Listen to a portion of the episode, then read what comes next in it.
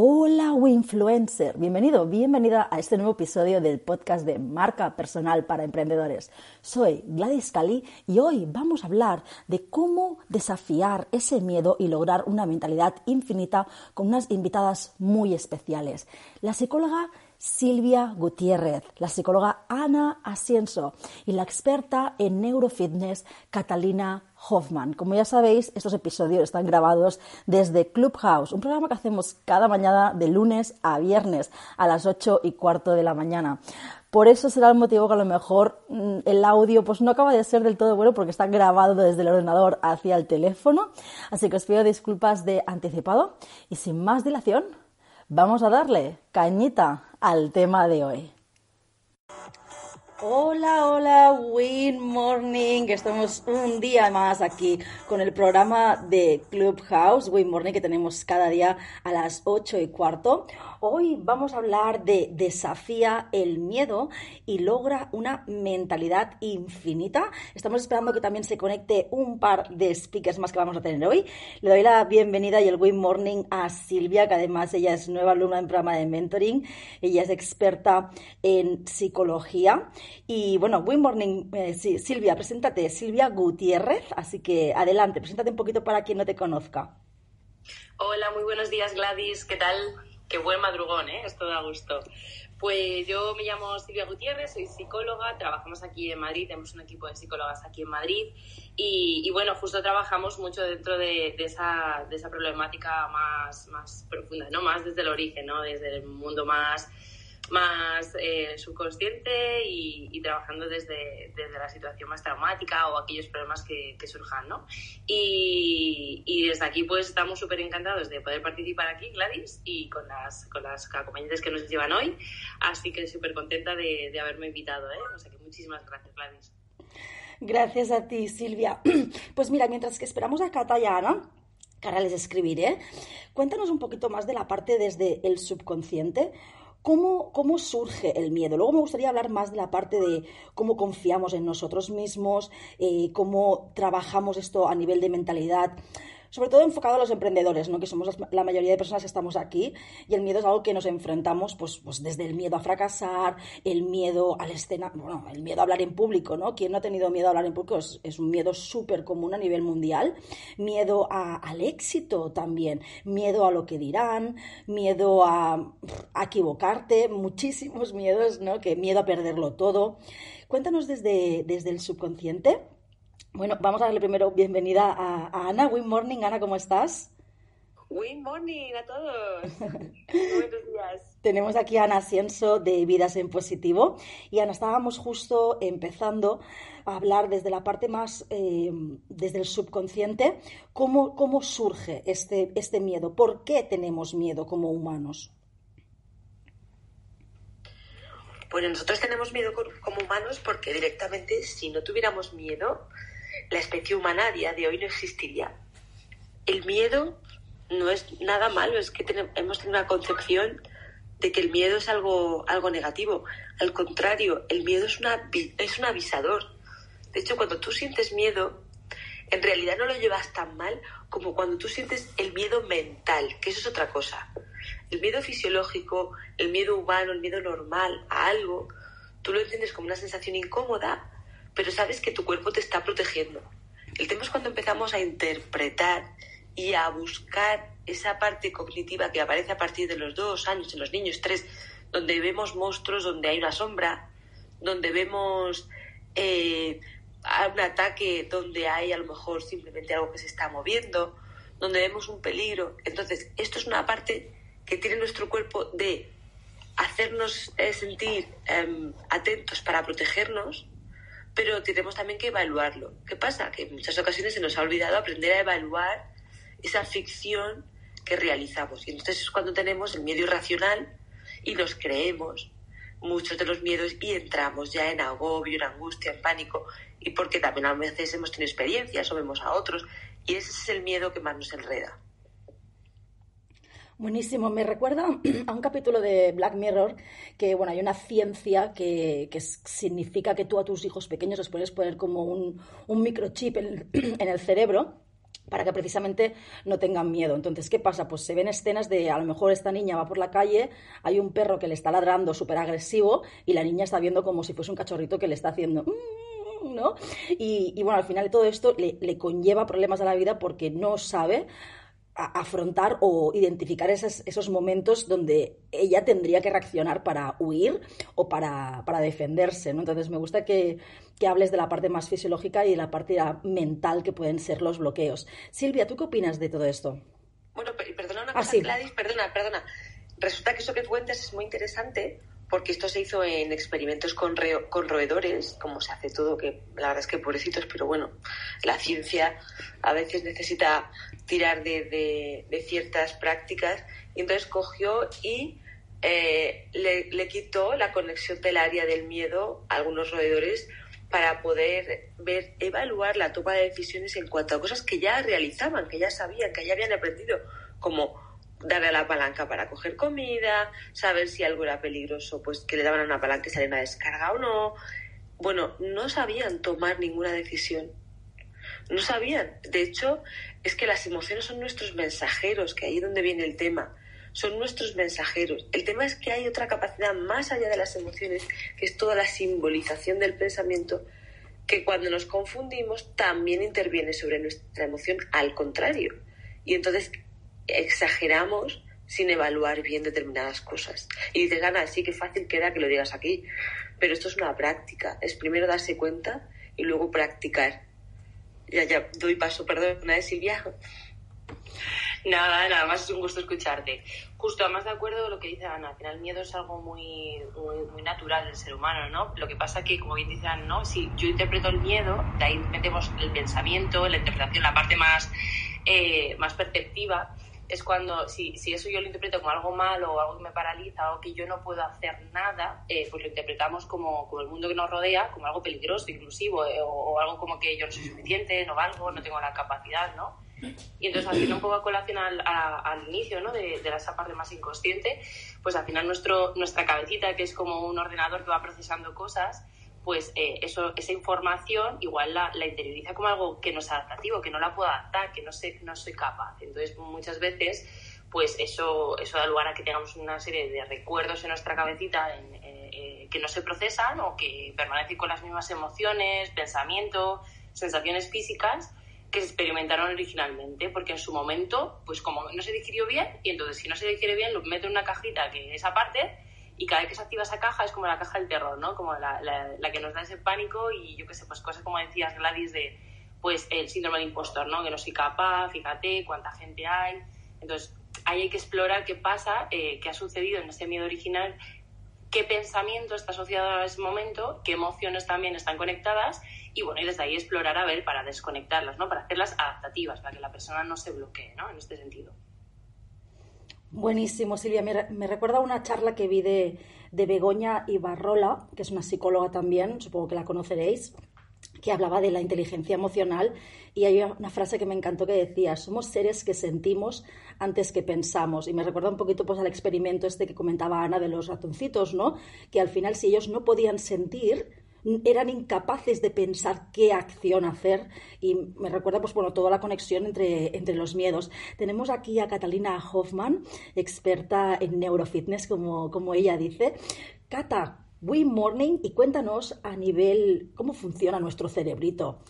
A, nivel de cómo, cómo, gestionamos ese miedo. ¿Eso es, bueno? ¿Es malo? Eh, ¿Qué diferencia hay, como comentaba Ana, entre el miedo fisiológico y el miedo mental? Good morning, ¿cómo estáis? Un placer estar con vosotros. Pues mira, eh, lo que dice Ana tiene absolutamente todo el sentido, ¿no? Y una de las cosas eh, que yo siempre digo y que es muy sano también, ¿no? Porque siempre que mencionamos la palabra miedo, lo asociamos a algo negativo. Siempre. No, no hay momento en el que tú hables del miedo y lo asocies a positivo y realmente para el cerebro es sano tener miedo. Otra cosa es el nivel y el alcance que ese miedo te llega a hacer sentir.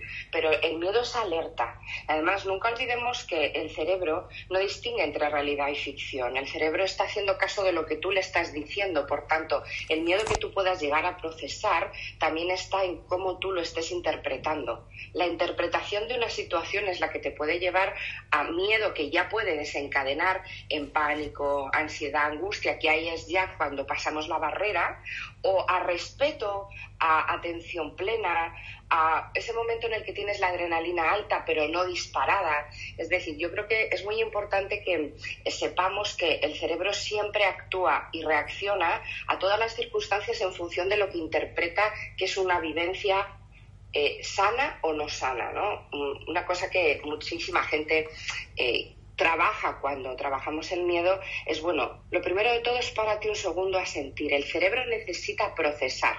Cuando tú tienes una situación en la que te bloqueas y tienes un momento de pánico, por ejemplo, eh, una fobia, ¿no? Pues yo tengo fobia a las arañas. En ese mismo instante, solo el hecho de pensar en una araña ya te pone la piel de gallina, estás sudorando, lo pasas muy mal, porque ya estás dándole directamente la señal al cerebro de que algo muy peligroso va a pasar, está pasando solo con imaginártelo, ¿no? Hay muchas técnicas en las que una de las más importantes para poder trabajar esa resistencia, ¿no? Y ese desafío que podemos hacer al miedo es permitir sentir. ¿Qué significa esto? El cerebro tiene una doble interpretación. Cuando tú tienes una situación o una casuística que te genera miedo, normalmente lo que haces es ahora no, ahora no, ahora no. Imaginaros que tenéis un suceso, ¿no? O a lo mejor tenéis una discusión muy fuerte con alguien, se te queda ahí, pues como muy bien decía Ana, ¿no? Lo metes en una cajita, lo archivas y lo pones ahí guardadito porque como te ha hecho daño, no lo quiero vivir en este instante. Entonces, cuando hacemos eso, cuando el cerebro automáticamente dice, bueno, luego, luego lo veo, luego lo pienso, luego lo siento. Ahí estamos creando una sinapsis neuronal muy fuerte. Eh, las sinapsis neuronales pueden ser o más ligeritas, que es cuando la información no se queda presente y se olvida más fácil, o muy robustas. En el momento en el que tú no permites sentir, tú no aceptas, esa sinapsis cerebral es muy robusta. Por tanto, tu cerebro siempre va a tener ahí detrás la sensación de que tiene algo que le preocupa, que le angustia, que no le hace bien. Y la vas a tener de manera constante. Y tienes como esa piedra en tu espalda diciendo, uff, ahí voy, uff, pero ahora no, ya iré, ya iré. Cuando realmente lo que deberíamos hacer si entrenamos de manera adecuada nuestro cerebro, pero esto no nos lo enseñan, o sea, esto es algo que le tenemos que enseñar nosotros al cerebro, es que cuando algo te pasa, acógelo, permítete sentir, acéptalo, incluso en ese momento quiebrate, porque es muy normal que llores, que te agobies, es en ese momento siéntelo. Y entonces ahí es cuando el cerebro dice, ah, vale, si yo lo estoy sintiendo, estoy siendo consciente, estoy tomando riendas, no necesito una sinapsis fuerte al revés, ligera, entonces cuando me permito sentir, después libero. Entonces es verdad que es una técnica que hay que entrenarla mucho, pero no os podéis ni imaginar cuando tenemos ahí también un, miedo, como muy centrado, ¿no? Hay algo que nos da pánico. Fíjate, un orador. Hay personas que, por mucho que quieran, incluso se les puede dar bien, pero sienten pánico escénico cuando van a dar una ponencia, ¿no? O simplemente con el hecho que se van a poner delante de una cámara en una reunión. Pues tenemos que también eh, no pensar que miedo siempre es algo muy extenso, para la persona ya es algo muy gordo. O sea, hay gente que te dice, pero ¿cómo vas a tener miedo a eso? Bueno, a mí me da respeto. Entonces eso también hay que tenerlo muy en cuenta porque es una palabra muy amplia. Buenísimo, Cata. Eh, vamos a hablar un poquito más en profundidad sobre, sobre el tema del miedo a, a, trabajar delante de la cámara, porque hay personas que incluso les da miedo hablar delante de una cámara que no está en vivo. O sea, que dices, a ver, criatura, que eso luego lo cortas todas las veces que quieras y lo editas todas las veces que quieras. ¿Cómo podemos ayudar a estas personas que tienen este pánico, este temor, este nerviosismo a ponerse incluso delante de un directo de Instagram? ¿Cómo, cómo podemos entrenar esto? Por ejemplo, Silvia, lo que comentaba antes, lo de los cajones estos de, de, miedo que almacenamos, ¿por qué pueden ser causados? ¿no? Una parte más fisiológica de a nivel cuerpo, no sé, neandertales quizás, no tengo ni idea cómo surge ese miedo escénico que tantas personas en el mundo tienen en común. Y después, la siguiente pregunta es, ¿qué podemos em, hacer para empezar a, entrenar y perder ese miedo? Que yo siempre digo, oye, practica, ¿no? Que al final la mejor manera de quitarte también las cosas es practicar. Pero bueno, vosotras como expertas en psicología y en, cerebro, ¿qué opináis? podéis abrir el micro quien queráis, ¿eh? Silvia, Ana, Cata. Bueno, pues la verdad es que Gladys, qué interesante. Primero voy a hacer un primer apunte de lo que has dicho de Begoña Ibarrola, a la que tengo el gusto de conocer.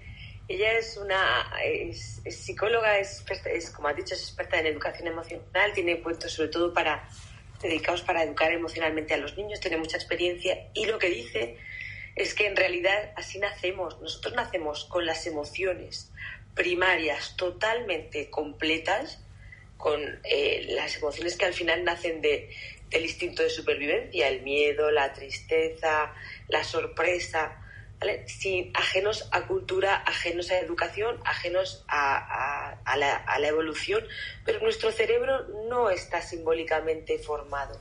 Somos más una emoción que un pensamiento. Nosotros cuando somos bebés, la memoria es uh, muy cortoplacista, al segundo se nos ha olvidado, tendríamos memoria como de Dory, de, Buscando a Nemo, memoria de pez.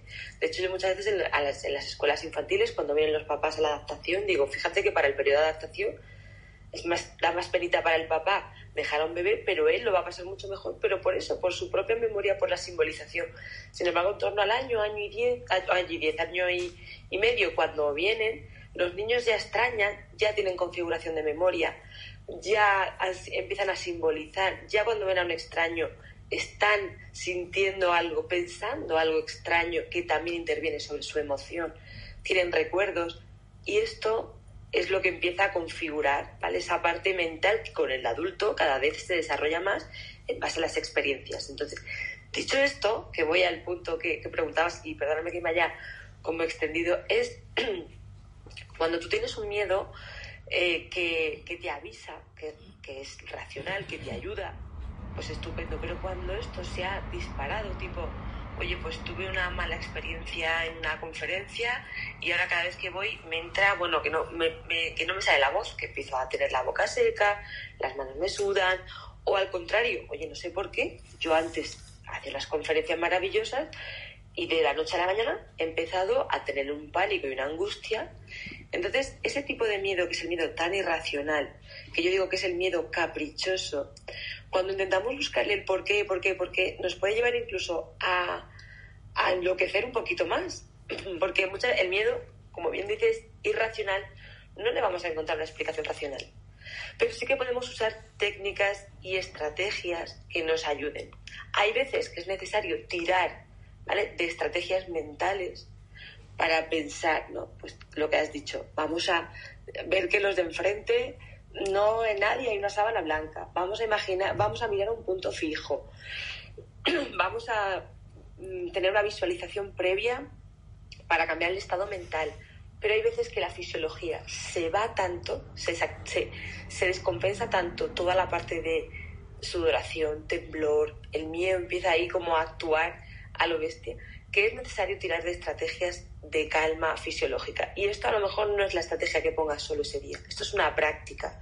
Práctica que se va a acompañar de pensamiento, práctica que se va a acompañar de técnicas de calma, práctica que se va a acompañar de perseverancia continua, porque el cerebro necesita, como bien dice Cata, que sepa que tú puedes afrontar eso que te está sucediendo. Si te inhibes, es otra experiencia más que le estás dando al cerebro de no puedo, no puedo, no puedo, y el monstruo cada vez se hace más grande. Sí que suena muy desagradable, pero es que el miedo se vence con más, como digo yo, echándole más valor, echándole más miedo y yendo a la práctica y a veces metiéndote ahí. Pero hay que ayudarte de técnicas de, afrontamiento. Yo no sé, mis compañeras por aquí si, si quieren completar justo lo que estás hablando, Ana, que al final muchas personas eh, entran en ese pánico por, por, también el raciocinio, ¿no? Que entra en juego y empieza a juzgarme, empieza a verme, y entonces yo siempre digo a los pacientes, ¿no? Como muchas veces se colocan fuera, estamos eh, el foco puesto fuera y perdemos el control personal, perdemos el control de qué, qué quiero hacer, qué, cuál es la presentación que quiero hacer, qué es lo que quiero transmitir, ¿no? Desde ese punto más positivo, desde el control, pero me focalizo más en esa parte de descontrol y es lo que me, me, me desregula y acabo al final pues a veces gente que muchos nervios, eh, pequeñas crisis de ansiedad o cualquier somatización que, que, estábamos hablando, ¿no? Entonces yo creo que también es un punto muy importante el volver a lo que tú puedas controlar, aquello que tú puedas estar en tu mano, que igual es tu, tu, tu texto o la presentación, lo que sea, focalizarte solamente en eso. Es difícil porque al final es como un cómputo de muchos factores y cada persona le puede ayudar desde técnicas más, más físicas, como bien decíais, o, o mentales, o incluso estrategias, ¿no? Eh, vamos a mirar la frente, tal, vamos a hacer esto, vamos a hacer lo otro. Eh, vamos a, ensayar un montón, vamos a ponerlo en práctica, porque igual tú puedes hacer pequeños ensayos desde casa con tus amigos, compañeros y demás, y ya no es la práctica en vivo, ¿no? Esa práctica en vivo va, a llevar a cabo, pues oye, más, con, con, otro perfil de persona seguro, pero al menos tú vas con un entreno, tu cuerpo ya está habituado a, eso, a esa exposición. Entonces, al miedo se, se a veces se, se, confronta con miedo, ¿no? Entonces tenemos que echarle narices a veces y, y tirar para adelante. efectivamente, y perdona, pero me encantaría como continuar así un pequeño el diálogo contigo porque me ha gustado mucho el, el, el que hay personas que, se, que cuando pasan este tipo de circunstancias han hecho mucho lo que se llaman muchas soluciones intentadas. O sea, han intentado, han intentado y no les ha salido. Entonces llega un punto en el que eh, empieza lo que se llama en psicología, que tú también lo sabrás, Cata, que muchas veces se encuentran como en una indefensión aprendida. Esto quiere decir, haga lo que haga, yo no controlo nada, va a aparecer ese miedo y esto va a ser la catástrofe. Entonces, muchas veces el miedo también tiene un componente inconsciente muy fisiológico que está diciéndonos algo más allá. Yo trabajo con gente con fobia a las arañas o con fobia a los aviones, así de repente, fobias súbitas que han aparecido sin ningún factor estresante, sin ningún componente asociado, que no es fácil comprender. Y a lo mejor hemos trabajado desde la pura fantasía catastrófica para ver si es que hay algo también más allá en ti que te está queriendo decir, oye, pues mira, tienes que bajar el ritmo, oye, mira, tienes que conectar con tus emociones de otra manera. A veces la fobia simplemente es una, un código analógico que te viene desde el puro interior, como a lo mejor la somatización corporal también de las emociones, te viene ese código en ese modo y te está interrumpiendo una actividad, pero para decirte tu cuerpo, escúchame, escúchate esto es una parte. Y otra parte, efectivamente, son esas soluciones intentadas cuando vienen las personas a consulta, saber todo lo que han hecho para poder establecer rutas diferentes, alternativas, posibilidades que junto con la calma de, la, actividad, de la actividad fisiológica, porque es verdad que la persona cuando entra en, en, excesiva activación, como se llama aurusal, se le, se le activa muchísimo el cuerpo, siente que no va a controlar. Entonces, igual es, como tú has dicho, Silvia, tener ese foco, ese foco, esa atención, ese volver a, cosas que pueden ser incluso absurdas, vuelve al, al rabito de la A del discurso, estrategias de todo tipo, mentales. Puede haber, según la persona, hay muchas rutas que nosotros podemos emplear para poder afrontarlo. Y eso sumado a la práctica. Es decir, esto no es yo te doy la estrategia, tú vas y ya se va a pasar todo no, es que hace falta la práctica para que el cerebro, como bien dice Cata, tenga la vivencia de que tú puedes con eso. Perdona, Silvia, que, que como charloteando. Fantástico, gracias por dar el apunte. Y yo creo que también, como bien decías, ¿no? Sobre todo que estamos focalizando en una presentación o una, si un hablar en público, ¿no? A veces nos focalizamos tanto en ese objetivo, como ponemos toda la energía, no, tengo que hacerlo perfecto, estupendo, es que esperan de mí, es una presentación que te mueres, tal. Y dices, ostras, pues practica en el día a día también, practica hacer tu, tu speech, eh, yo que sé, aunque vayas a comprar o a una persona, la forma de comunicarte, practica en cosas que tú puedas hacer. Exacto, pequeños pasos, pequeños, ¿verdad? Exacto, sí, sí, totalmente, porque ahí es donde vas a encontrar que la habilidad la tienes. No, no hace falta que tú te, te expongas, digas, estoy en un 3, venga, tengo que hacer un 10. No, hombre, vete haciendo poquito a poquito. Llegamos a un 7, fantástico, porque no esperamos ni siquiera llegar a un 5. Entonces vas trabajando poco a poco que tu habilidad vaya adquiriéndose de una forma más natural, ¿no? Como, no tan forzada como, venga, todo el foco ahí, todo, que, que también. Pero vamos haciendo de una forma más modelada para que, claro. para que esa habilidad ya se vaya adquiriendo y quede en ti. No, no solamente sea para ese momento y ya está. Y a la siguiente que tenga que hacer una presentación, otra vez tengo que hacer todo este ejercicio y como bien decías, cansa, ¿no? Agota, como que, no. uff, nunca llego, ¿no? Además es que el miedo según venga y según esté ya en, fobia, porque puede que te haya dado fobia, ansiedad o pánico.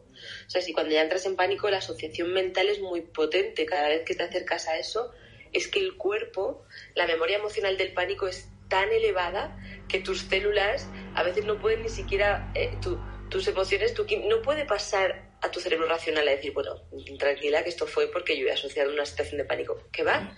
Al contrario, es tan fuerte la activación que tu cuerpo te dice, socorro, sal de aquí, vete y no vuelvas. Entonces yo digo que muchas veces el, el tratamiento de la fobia, ansiedad, pánico es como muy global en el sentido de, pues, desde la sensibilización sistemática, como hacemos a lo mejor en consulta de, venga, vamos a hacer unos grados de ansiedad, vamos a visualizar, y si visualizando también entras en fobia, vamos a ir relajando. Pero mira, resulta que visualizando no entras en fobia, en pánico, fenomenal.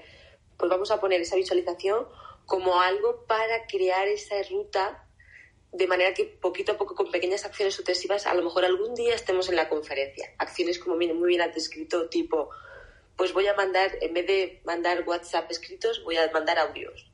Pues en vez de mandar WhatsApp escritos, voy a grabarme pequeñas tomas.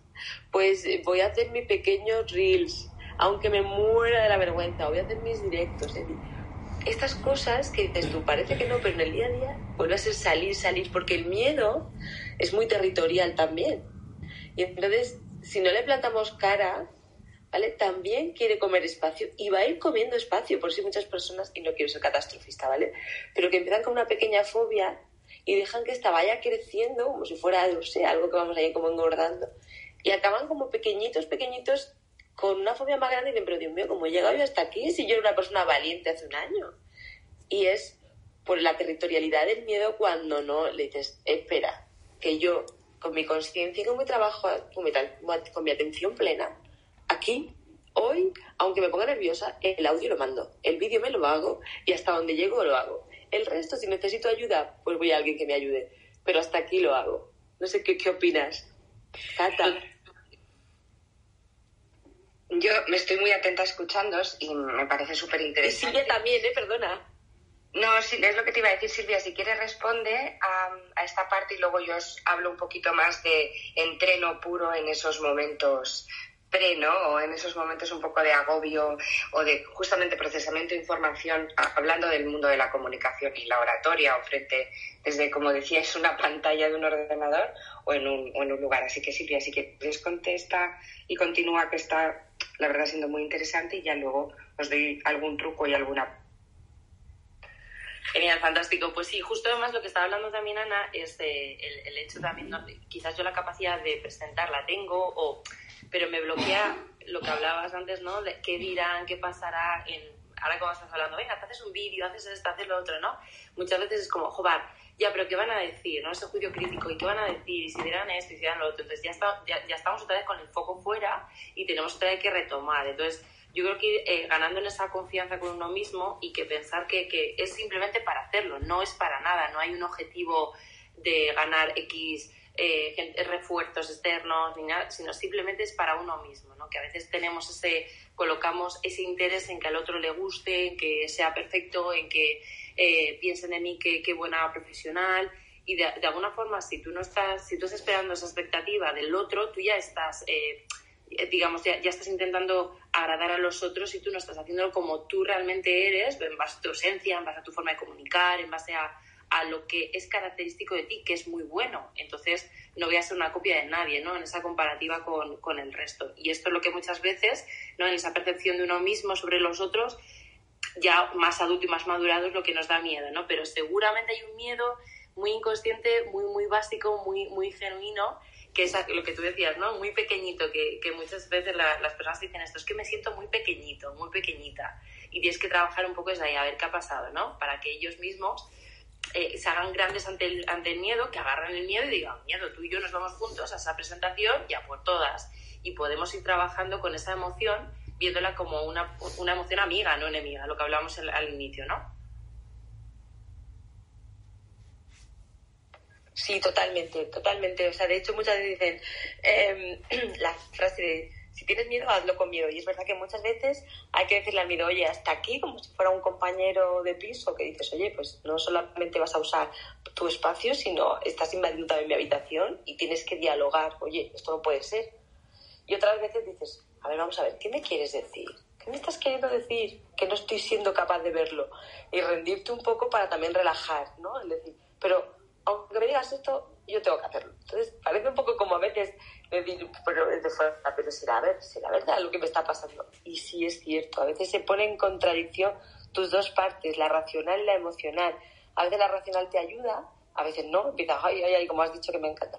Y a veces la emocional es la que más descompensa. Pero bueno, ahora vamos a dejar a Cata con esos maravillosos consejos que, nos va a dar eh, eh, para las técnicas, sobre todo de, bueno, porque es que es cierto, Cata, que quizás el, uno de los mayores miedos, no sé si está por detrás de la muerte, es el hablar en público. Sí, totalmente. Y sobre todo el, el estar haciendo un pensamiento horizontal, que es lo que estáis hablando, en uno vertical, ¿no? Yo creo que eh, el, mejor momento y la mayor satisfacción de una persona cuando está en ese momento de pánico y miedo es sentir que aunque sea por unos segundos puede tomar el control y las riendas de la situación. Eh, y yo creo que eso es una de las técnicas más importantes a poder enseñar y eso se hace mediante una respiración un poco específica, ¿no? Porque las respiraciones hay muchísimos tipos, hay eh, diafragmáticas, las hay de relajación, las hay de preparación para hacer actividades, pero en este caso cuando uno está bloqueado, porque literalmente el miedo escénico, que como se llama, es, es una parálisis, ¿no? Es un bloqueo, que la persona es que por mucho que quiera, ni le salen las palabras, se queda totalmente clavado en el suelo, si tiene que salir a un escenario es como, mm, dame un empujón porque no salgo. Entonces aquí, una de las cosas que yo siempre enseño y les explico es, mirar, el miedo, los nervios, eh, el agobio va a existir. De hecho, quien no tenga un poco de miedo, de impresión y de nervios antes de hacer una ponencia, aunque seamos los mayores expertos y oradores del mundo, siempre vamos a tener ese momento de uff, que te eh, bloqueas hasta un pelín tú mismo, ¿no? Aunque lo hayas hecho 250.000 veces. Cuando tú estás en ese momento en el que eh, no sabes por dónde tirar o cómo hacer, el permitirte conectar contigo te da un momento de calma que tu cerebro interpreta como, wow, esto se puede a esto puedo llegar. Porque el cerebro está en bucle, ¿no? Lo que interpreta es, me está trasladando angustia, medio, miedo, nervios, no puedo. Entonces está en zafarrancho de combate, está haciendo todo lo que tiene que hacer para proteger ese cerebro porque de verdad sí lo ve que está en emergencia. No piensa más allá de, bueno, voy a hacer que las sinapsis no vayan tan rápido, voy a desbloquearlas un poco, voy a hacer que haya desconexión aquí, voy a retener líquidos porque me parece que voy a necesitar eh, líquido aquí, voy a hacer que respire mucho más rápido porque estoy viendo que no tengo oxígeno. Entonces, cuando frenas un segundo eso y le enseñas a la persona a hacer una oxigenación, que es eh, una técnica que yo hago que se llama la oxigenación de hemisferios cerebrales, de repente tu cerebro para un segundo y dice, espera, estoy un poco más tranquilo, me está llegando oxígeno, estoy llevando sangre de manera homogénea a todo mi cerebro y en ese instante son segundos, porque son respiraciones que puedes hacer en un minuto, pero paras de tal manera que, como muy bien estaba diciendo Ana, focalizas, llevas a una atención plena de tal potencia que todo lo demás se para. Y ahí es donde de verdad tienes un momento de silencio neuronal, donde tu cerebro está tan centrado en una acción que el resto calma. Y tú tienes una sensación de alivio y bienestar que te permite también agarrarte a eso. Y eso gusta mucho. ¿En qué consiste? Es súper sencilla. Lo que tenemos que hacer, y es muy importante, es saber que para nuestro cerebro la única manera de, de nutrirlo de verdad con oxígeno es cuando hacemos inspiraciones por nariz, pero no respirar de manera natural, sino inspirar es decir, con potencia. Cuando tú llevas aire con potencia por tu nariz y ahí tienes que darle el mensaje a tu cerebro que cuando inspires es como si te llevaras todo el aire de la habitación en la que estás, como si fuera una super inspiración y te estuvieras arrastrando todo el oxígeno, ¿no? Cuando tú ya empiezas con esa visualización, la inspiración incluso es más profunda. Siguiente paso que le dices a tu cerebro, vale, inspiro muy fuerte por la nariz y tengo que elevar el pecho voy a llevar el oxígeno al pecho, el diafragma, voy a llevar el oxígeno al diafragma y la tripa, lo voy a llevar a mi ombligo. Muchas veces lo que pasa es que esas tres patas no se hinchan a la vez. No pasa nada, esto es entreno, porque no estamos hablando solo de tu capacidad pulmonar, estamos hablando de la conectividad de tu cerebro con esos tres puntos cardinales tan importantes, ¿no? Y cuando expiras, esto es muy importante, hay que hacerlo por boca, de justamente de esta manera poniendo la boca como si estuviéramos soplando una vela, no con la boca abierta, como si liberaras el aire, no, no, como si estuviéramos soplando una vela, porque ahí también estoy estimulando una parte muy importante que es justamente toda la zona oral, toda la zona que rodea los labios, que está muy conectada a nivel neuronal. Entonces, cuando tú expiras, lo primero que deshinchas es la tripa después el diafragma y después el pecho. Si veis, eso es un 360. Inspiras pecho, diafragma, tripa, expiras tripa, diafragma, pecho. Bueno, probarlo porque ante cualquier momento un poco de caos, de agobio, de bloqueo, en cualquier momento de la vida, ¿eh? no tiene solo que ser frente a una ponencia, esta técnica sirve fenomenal y te centra, te calma y entonces ya arrancas de manera distinta. A mí me ha, encantado, Cata, y, pero sí me gustaría un poco hacer el apunte, ¿vale? Cuando estamos respirando, también ver eh, la persona ver si también ha tenido estas soluciones intentadas, porque muchas veces la sensación de falta de aire también es producto de una activación fisiológica derivada de un miedo muy exagerado y te genera mucha ansiedad. Entonces intentamos tomar más aire porque sentimos que nos falta el aire y esto genera una rueda que es la famosa rueda de la hiperventilación, de hecho es el comienzo del pánico, ¿no? El sentir que estás perdiendo el aire, que te asfixias y no puedes evitar seguir bocanada por la boca, por la nariz, cogiendo más. Entonces, creo que es importante hacer una evaluación de esto previo y también saber si todos los miedos que has pasado previamente te, han comprimido el diafragma, ¿vale? Te lo han, te lo han dejado, como decimos, espástico, porque en ocasiones el diafragma, que es como el, el acumulador emocional, es el basurero emocional, coge todos los sustos, coge todas las emociones sin depurar, se queda contraído y hay veces que queremos coger aire y no está bajando a la tripa y esto es muy agobiante. Entonces, yo hay un tipo de técnica que si queréis luego la cuento que le llamo respiración ansiolítica, que es solo para la crisis. Es una respiración que es solo para cuando estás en crisis. Pero previamente a todo esto, le recomiendo a la persona que entrene, como bien dice Cata, en, en, respiración para ir ablandando, pero diariamente, para ir ablandando ese diafragma. Sería como prepararte para un ensayo. Y yo me voy preparando, me voy entrenando en saber respirar, en infundirme calma, en bajar la activación, en estar en conexión conmigo y saber hacer ese tipo de, respiración más tranquilizadora a nivel fisiológico. Ahora, sí que hay una que es para cuando, ostras, que me ha dado la ansiedad y existe, ¿vale? Buenísimo. sí, me encantaría que contaras de cómo, en qué funciona esta respiración que nos, que nos comentas. Yo empecé a practicar las, las respiraciones diafragmáticas desde que empecé a hacer yoga y bueno, son tres respiraciones que en todas las meditaciones que tengo creadas para mi programa de mentoring empezamos siempre con estas respiraciones para, para tranquilizar y para calmar el, cuerpo. Y un truco que a mí me va muy bien es poner una mano en la barriga y la otra en el pecho, de la manera que estoy siendo más consciente qué parte de mi cuerpo se está hinchando antes para poder realizar esta, esta respiración diafragmática. Es decir, cuando pongo, por ejemplo, mi mano derecha en la barriga y mi mano izquierda en el pecho, entonces, lo primero que tengo que notar como que se mueve, ¿no? Ligeramente, tiene que ser mi mano derecha, que es la que está en la barriga, y luego el pecho, ¿no? Que solemos respirar al revés, ¿no? Solemos todos ir como con la respiración esta de cuando estamos agobiados, ¿no? desde, desde, el pecho y no, y no hinchamos, digamos, la, la, barriga como debería ser. Así que encantada de conocer esta, esta respiración que nos comentas. Ana, cuéntanos un poquito más, por favor.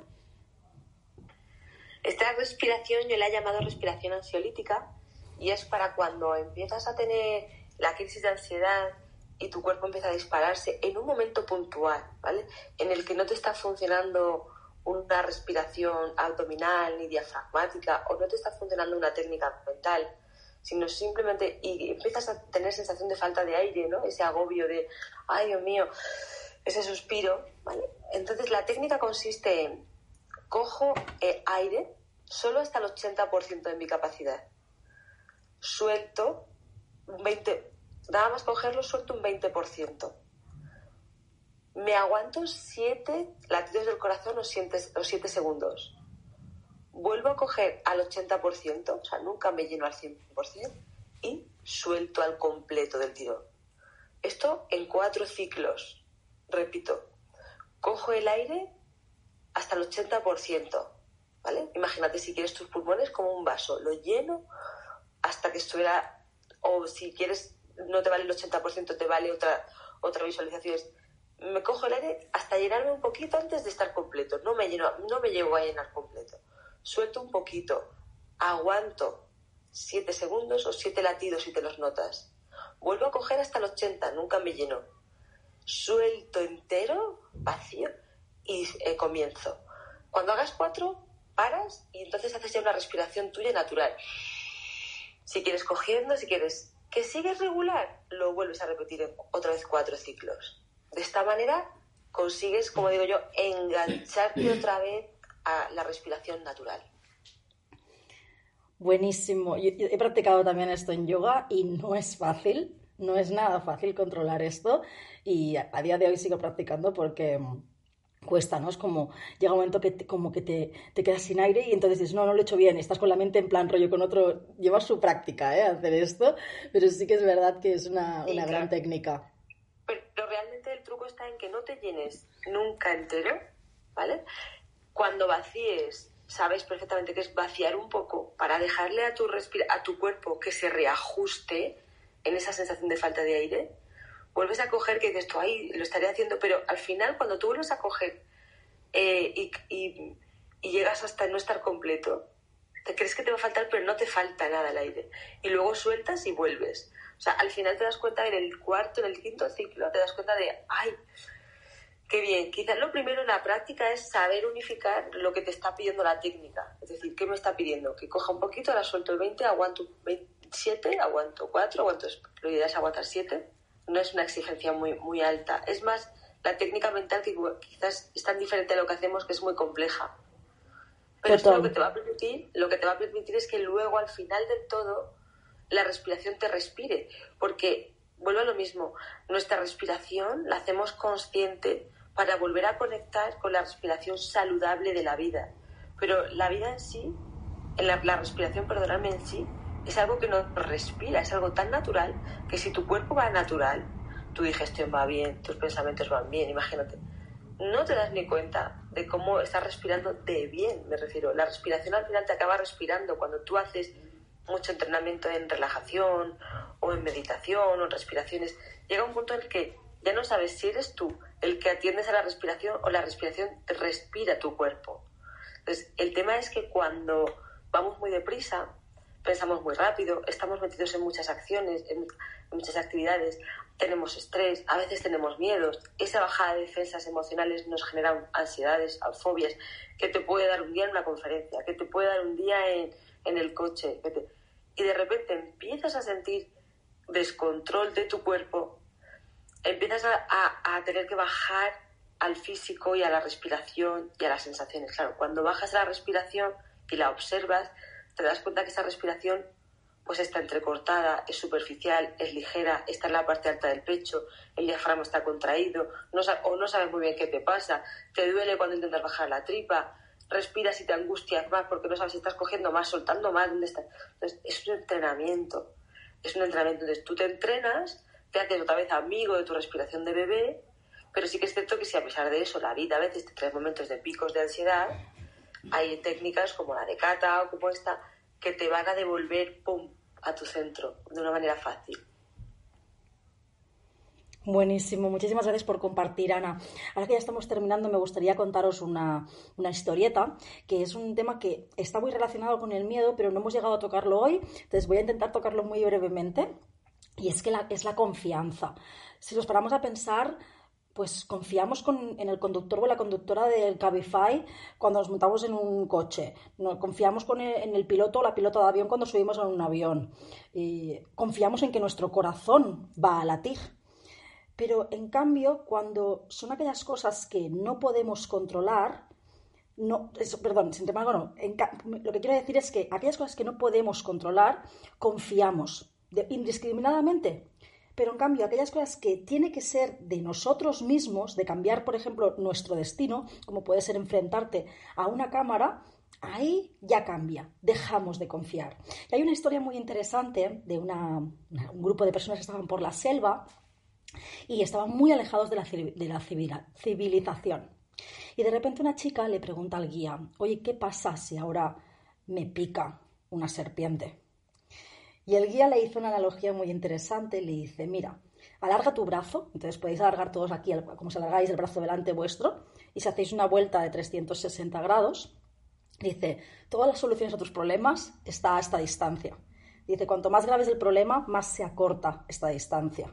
Y cuando el problema es súper, súper grave, solo hay una cosa que lo puede solucionar, y se, y se toca el corazón. Dice, está, está en tu corazón la respuesta, está en confiar en ti. Básicamente lo que tenía que decir en ese momento es, tía, no te queda otro puto remedio que confiar en ti en este, eh, o en nosotros en este momento porque no puedes estar dándole vueltas a tantas cosas, ¿no? Entonces, mm, al fin y al cabo me gusta esa analogía porque creo que, llega un momento que, que tenemos que mirar hacia nuestro corazón y cuando emprendemos, a veces no, mm, hay muchos miedos que nos enfrentamos, pero hay una cosa que es como ese pálpito, esa cosa que tienes en el corazón, que al final el corazón está conectado con el cerebro, ¿no?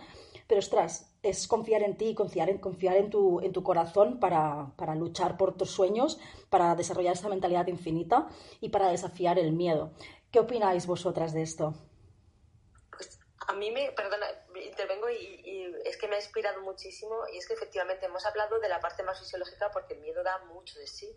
El miedo está totalmente eh, eh, está en con la confianza. Y qué importante, porque esto es realmente la parte que cuando tú tienes miedo, si vas a lo más profundo, lo que te está pidiendo tu cuerpo en ese momento es confianza. Cuando tú sientes falta de confianza, eh, no la sientes porque la has perdido.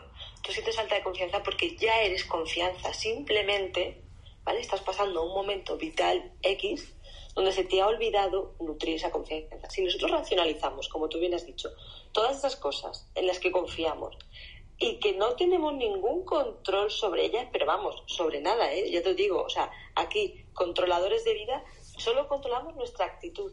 No podemos controlar nada más de nuestra vida. Por eso es volver a tu actitud. Entonces, muchas veces el miedo también te pide el, venga, pues ríndete, rendición sana, no rendición de resignación, sino rendición de qué es lo peor que puede pasar aquí. Estoy dando la conferencia, a ver, ¿qué es lo peor que me puede pasar? Que me quede cinco segundos sin palabras, tengo la presentación, tengo tal, venga, pues arranco, ¿qué? O vas en un coche y dices, ¿qué me puede pasar aquí? ¿Que me quede sin aire y me dé un paro cardíaco y me muera? Pues muy, es muy improbable, claro. En ese momento tu cuerpo está en esa sensación, rendición sana, ¿vale? Pero claro, llegar ahí es, para llegar ahí, que es un poco las técnicas más conductuales que proponen algunos psicólogos, como pues está el, el, el a Rafael Santandreu habla de estas cosas, ¿no? De vete aunque sea fatal, pero ahí vas a superar la ansiedad. Quizás hay pasos intermedios para ir llegando de una manera más suave, pero hay veces que la persona necesita esto, el, venga ya, ala, me, me rindo y ¿qué me puede pasar? Pues nada, no ha pasado nada, simplemente que pasa un rato malísimo, pero mañana más y mañana más y mañana más hasta que me vuelva a creer esto. Entonces podemos intervenir de muchas maneras y es cierto que la confianza eh, se genera trabajando esa sensación, ¿vale? Esa sensación, esa visualización de que las cosas van a salir como, como tú sientes, deseas, en el plano más positivo me refiero, que sucedan. Porque la confianza en sí es un constructo mental, es una creencia, y si te paras a racionalizarlo, pues ahora salimos todos de aquí de la sala con miedo. en realidad pensaros que vamos por el mundo sostenidos, pisando el suelo, con esa sensación de que nunca se va a hundir. Y por eso tiramos de esa confianza. Pues en la vida igual, pero vamos, esto daría para, para mucho. Yo trabajo muchísimo con la confianza y es de las cosas que más me gustan. Que mis compañeros si tienen que aportar algo. Yo creo que lo has dejado tan claro, querida Ana, que ha sido el mejor cierre, me parece a mí, para esta sesión de hoy, que, que da para mucho, da para muchísimo. Hablar de miedo, podríamos estar hablando mucho porque es confianza, pero también es autoestima, también hay muchas cosas de las que podríamos haber hablado, ¿no? Pero yo creo que como para dar esta pinceladita, a mí me parece que habéis estado fantásticas. Gracias. Y como, como el cuento, ¿no? Porque sé que estamos cerrando, pero el cuento de las creencias también, ya no solamente el miedo, sino el que antes del miedo, el que no creas en que puedes llegar a esa mentalidad infinita o esa posibilidad. Acordaros del cuento, no sé si lo sabéis, del elefante, es cuento experimento, vivencia real, ¿vale? Del elefante que crece con su pata atada de pequeño a un árbol, no se puede mover, configura en su cerebro esa creencia de que está ahí quieto, sin movilidad, y cuando el, el, elefante es adulto, simplemente le atan la pata a una cuerda sin más, a veces no está atada ni siquiera nada, solamente es la sensación de la cuerda. Esa sensación tiene tanto poder en la activación como en la cata de su red neuronal cerebral, de la crianza, de la creencia, crianza con creencia, que el, elefante se mantiene quieto ahí toda la vida. Pues claro, esta es otra de las cosas. ¿Qué, ¿Qué, cuerdas tenemos también en nuestras vidas que a veces nuestros miedos muchas veces son simbolismo de necesito ir. ¿Vale? A veces el elefante podría generar miedo, imaginaros, y decir, porque necesito saber que puedo avanzar y que esta cuerda de aquí no está ligada a nada, aunque yo veo miro para atrás, pero la siento en el pie. ¿Vale? Pues ahí también está el trabajo en las creencias y en la mentalidad infinita hoy sé que estamos cerrando, hablaremos otro día. Sí, me lo he apuntado para hablar un día el próximo, el próximo miércoles sobre la confianza, la autoestima y el miedo. Aprovecho para invitaros que mañana, si tenéis algún, si, estáis desarrollando algún proyecto y queréis que Chris, Agus, yo os demos tips de cómo mejorar, o sea, mentoría gratuita de vuestra marca personal, os invito a que vengáis mañana a las 8 y cuarto. Y yo quiero dejaros con un mensaje que al final cuando, cuando emprendemos tenemos miedos, pero cuando emprendemos también tenemos un sueño y con nosotros tenemos esa obligación de perseguir nuestros, nuestros sueños. ¿Perseguir tus sueños te va a dar la felicidad? No, no te lo puedo asegurar. Lo que sí que te puedo asegurar es que no perseguirlos te va a dar la infelicidad. Así que muchas gracias a todos y a todas que nos habéis acompañado hoy. Silvia, Ana, Cata. Nos vemos mañana a las 8 y cuarto. Dejo un poquito de musiquita como siempre para que podáis hacer clic en las fotos de todos los speakers que estamos aquí arriba y que nos podáis seguir tanto en Clubhouse como en Instagram para no perderos ninguna de nuestras charlas. Una vez más, muchísimas, muchísimas gracias y nos vemos muy prontito.